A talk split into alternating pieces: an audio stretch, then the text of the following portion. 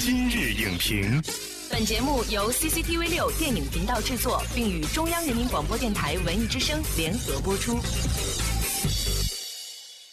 品头论足话电影，今日就评八分钟。大家好，欢迎收听文艺之声今日影评，我是陈明。在中国的神话传说以及传统民俗当中，神仙一直和世俗生活有着紧密的联系。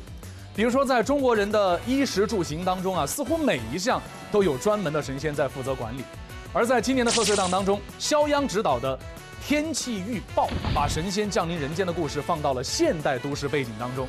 这样的奇幻设定听起来似乎有点天马行空啊。那他能否在这样的不着调当中切中现代人的都市病？变幻莫测的天气又能否舒缓和释放人们在工作生活当中的压力和情绪呢？今天我们邀请到了中国传媒大学教授索亚斌为您独家评析。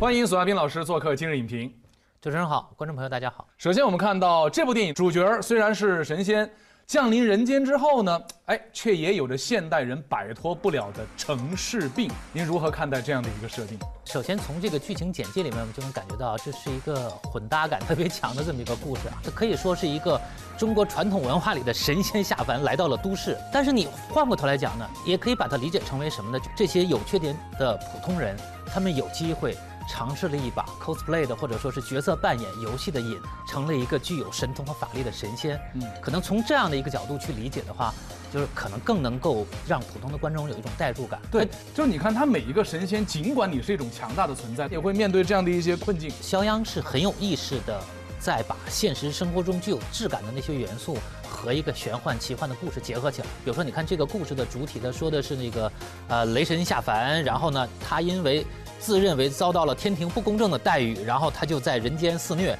到处制造这种这个污染性的空气。其实他指代的就是，呃，我们现在生活中很常见的这种雾霾嘛。就这个就把一个玄幻的故事和当代的我们的很多的社会生活和社会问题就结合在一起了。包括长远，他本身，呃，剧情设定是一个秃顶，然后呢还要去做洗发水的代言人，就是这样的一个虚荣心很强，想要。把自己打扮成一个本来自己不符合的那种完美的形象去示人，虽然他也算是一方神仙，但他下凡人间之后呢，也很不如意。这个我觉得是这个电影本身呢，就是导演的聪明的地方。应该是第一个听这个课的凡人了。天气预报呢，最吸引人的就是电影当中关于神仙的一个设定。比如说，有观众认为，电影中古今结合的设定，打破了对于传说神仙故事固有的一个，呃，有点土、有点老套的刻板印象。也算是一次对于传统古典文化的有效输出，您认可这样的一个说法吗？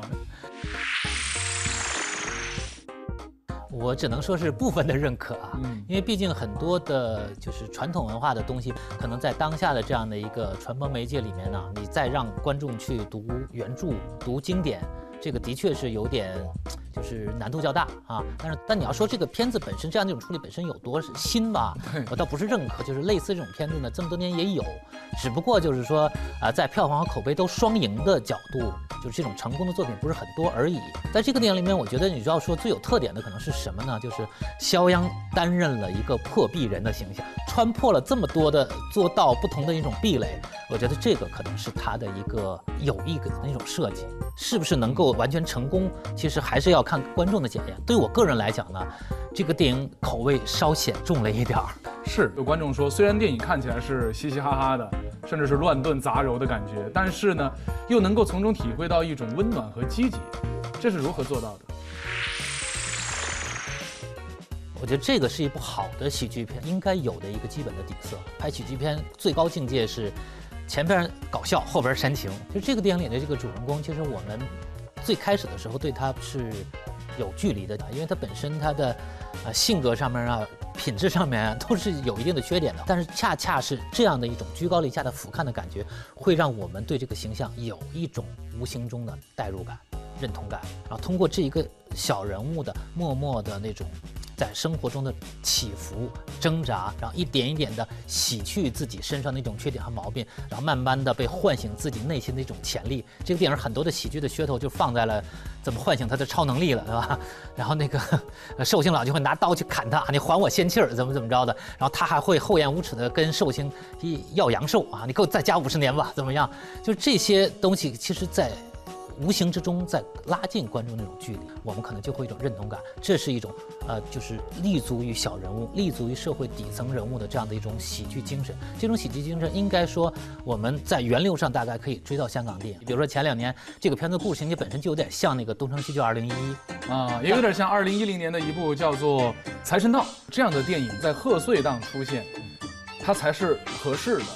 你就比如说过去这种神仙下凡乱打架，它最开始在香港的这个贺岁喜剧片里边就非常的多，反而就是大家热热闹闹的，到结尾的时候总是不管正派还是反派，在一起跟大家作揖鞠躬说恭喜发财，是不是？只有在这样的一个时节，这种打打闹闹的电影它是有市场的，大家是不会那么细去考究的。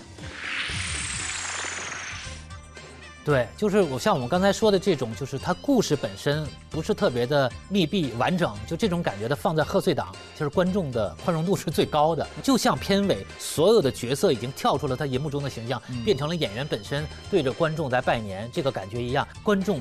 跟就是这个故事之间，跟这些明星之间，跟创作者之间，其实是一个互动的游戏的故事，就大家是不太在意的。应该说这类的东西放在今天仍然是有市场的。就只不过可能就是当年观众看的是新鲜的，现在看起来觉得不新鲜了。观众成长了，可能导演没有跟上我们的脚步，导演还在延续着原来的自己固有的旧有的风格，对，我们就会觉得有点吃力。而你会希望就是在贺岁档，在这个中国电影最重要的档期，票房产出最高的一个时间段，需要什么样的电影？我觉得是电影的样式越来越丰富。我们回过头来到肖央的作作品来讲呢，我觉得在一定程度上是赢了票房，丢了口碑。那我觉得就是这样的一个困境和尴尬，不是肖央导演一个人的。所以你要让我对肖央这些网络上面的这种导演给一点点建议的话，我就说要越来越明确地意识到，我们通过。电脑屏幕通过手机这些移动端看到的那些视听作品，和我们要专门花时间买票去电影院，充满了仪式感的去看一部作品的时候的东西，有很多的不一样。你说它是优是优势也好啊，啊说它的是一些劣势和缺点也好啊，那没办法，你看这两个的制作的严谨程度、艺术品味，你感觉是天差地别的。但是那个片子是更有网感，只不过就是它和目前当下的院线观众的趣味之间是有错位的。好的，感谢索亚斌老师的精彩分享。天气预报尽管呈现出的效果与当下观众日益提升的审美趣味仍有差距，但影片借助传统文化元素传递出的现实关怀，还是让观众在贺岁档这样的节日气氛当中得到了一丝温暖。本栏目视频内容，请关注 CCTV 六电影频道，周一到周五每晚十点档《今日影评》。